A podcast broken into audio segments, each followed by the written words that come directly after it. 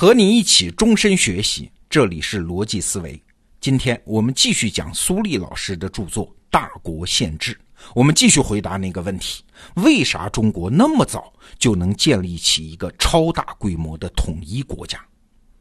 我自己啊，大概是上小学的时候第一次接触到这个问题。当时是老师在问：为啥咱们中国自古以来就是一个统一的大国呢？还记得我们老师当时给的答案是：因为方块字。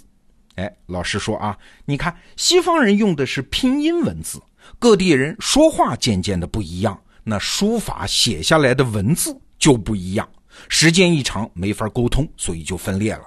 而咱们中国人很幸运呢，用的是方块字，字形和读音本来就是分开的，所以各地说话虽然互相之间听不懂，但是文字是统一的呀，是能交流的呀，所以中国自古以来就是统一的。听起来很有说服力吧？哎，但是这个逻辑其实是有问题的。没错，方块字确实有助于中国的统一，但问题是，这方块字它本身是怎么统一的呢？对，这才是问题的关键。方块字并不意味着是字形不变的文字。如果方块字一创生，字形就不变了，那你想，秦始皇统一中国之后，为什么还要搞书同文呢？就是以秦国的文字为基础，参照其他六国的文字，全国统一以小篆为官方文字。这段知识我们在中学的时候都学过啊。这说明啥？说明只要没有中央政府的强制，即使是方块字，在使用中是很容易乱的嘛。哎，说到这儿就要说到一个很大的误解了。网上啊，经常流传对咱们简化字的嘲笑，说什么“亲不见”。爱无心，什么意思呢？就是说繁体字的“亲”呢，右边本来是有一个看见的“见”；繁体字的“爱”呢，中间本来是有一个爱心的“心”。现在好了，简化字了，这个“心”和这个“见”都没有了，这个字儿的文化含义就受损了。那意思就是啊简化字破坏了汉字文化。其实啊，说这种话的人是不懂文字的演变规律的。汉字其实一直在变形，建国后搞的简化字方案，其中绝大部分都不是那帮专家新创的呀，是古已有之的简化字。哎，举例来说，有人在宋版古籍当中发现了今天用的简化字，哎，觉得这肯定是假的吧？这是假古董吧？是伪造的吧？其实不然呐，宋代有很多字儿的写法就已经和今天的简化字一样了。比如说，咱们那个国家的“国”，那繁体字呢是一个方框，里面加一个或者的“或”啊。但是宋代就已经有人怎么写啊？方框里面加一个“王”字，哎，还不像我们今天那里面是个“玉”字啊，比我们今天的简化字还要少一个点儿啊。哎，再比如说“尽头”的“尽”，这个简化字就是上面一个尺寸的“尺”，下面两个点儿。原来的繁体字非常复杂的啊。但是在宋代开始就有人这么写了，那个时候它不叫简化字，叫俗体字。那这件事情它不是建国后才搞什么简化字方案，一九三零年民国的时候，刘半农就编了一本叫《宋元以来俗字谱》，里面列了六千二百四十个俗体字、简体字，其中很多都是被建国之后的简化字方案采用了。我随便说几个字儿，你想想啊，现实的实，宝贝的宝，礼物的礼，声音的声，开会的会，还有我姓罗的这个罗，这些简化字早就在用了。你看，民间自发会有一种变乱文字的力量。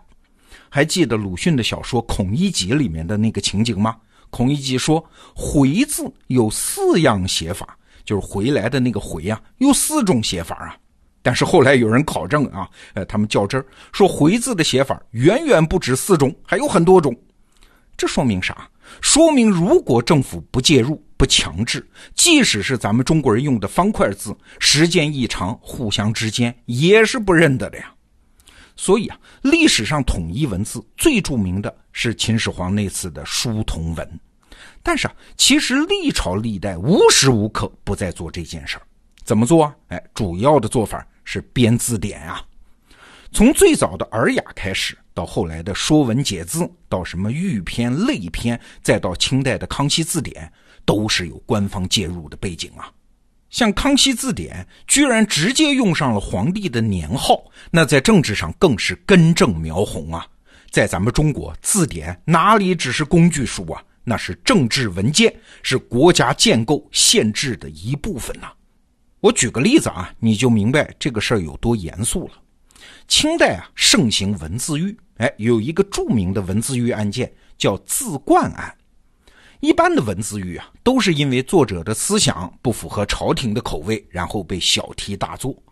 但是这个字冠案不同，他没有什么思想上的问题，他纯粹就是因为太拿文字当儿戏了。这个案件的主角啊，叫王锡侯，他其实身份很简单，就是一个乡村里的老学究。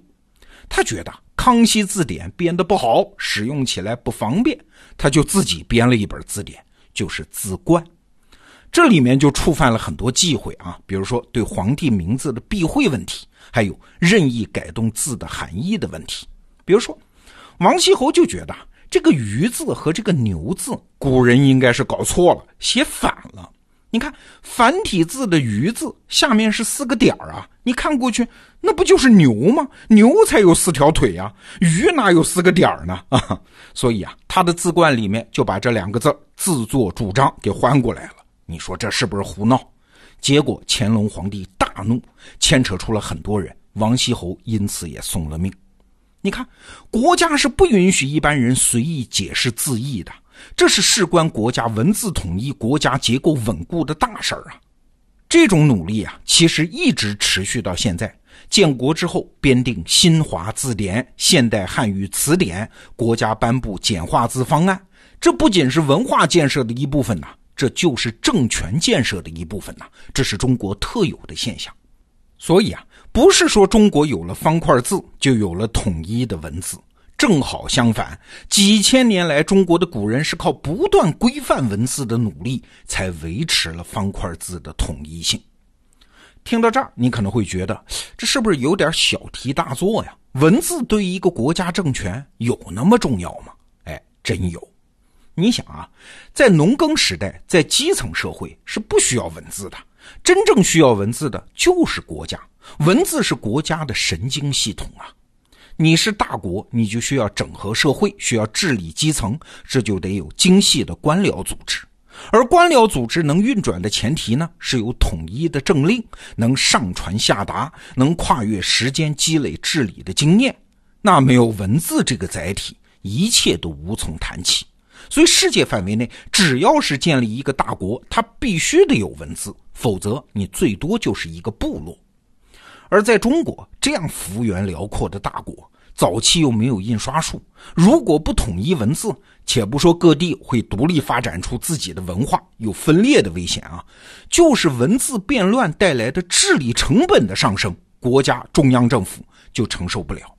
你想啊，如果任由简化字、异体字、变形字发展，那一个知识分子学会全国文字的难度就会上升。他一个字要学好多种写法，因为文字变得难，那普通民众和精英阶层之间的流动就会变得缓慢。这上下阶层一固化，国家治理的难题就出来了。这个不用我多说了吧？苏立老师在《大国宪制》这本书里啊，还有一个很有意思的猜想。我们都听说过啊，秦始皇说以后啊，你们老百姓不许说子曰诗云，不许向儒生学习文化了，而要以吏为师，就是以官员为老师。这除了秦始皇讨厌儒家之外，可能还有一个原因哦，就是全国刚刚统一，要建立一个中央集权的政府，对于官僚队伍的需求是极大的呀。那朝廷就必须征用当时几乎所有的读书人为官。所以事实上啊，民间当时已经没有可以当老师的教育资源了，所以才不得不号召民众以吏为师。哎，这也是一个角度的观察啊。说到这儿啊，你可能会想下一个问题：这文字是可以统一呀，但是人类说话的语音，你这么大的国家总统一不了吧？这也肯定是国家构造的一个难题呀，这是个限制问题呀。那咱们中国古人是怎么处理这个问题的嘞？啊？我们明天接着聊。最近我们一直在为你介绍的苏丽老师的著作《大国宪制》这本书的金牌版电子书已经在得到 APP 上架，是独家的啊！电子书，点击本期节目的文稿，或者是在得到首页进入电子书栏目就可以买到。好，逻辑思维，明天见。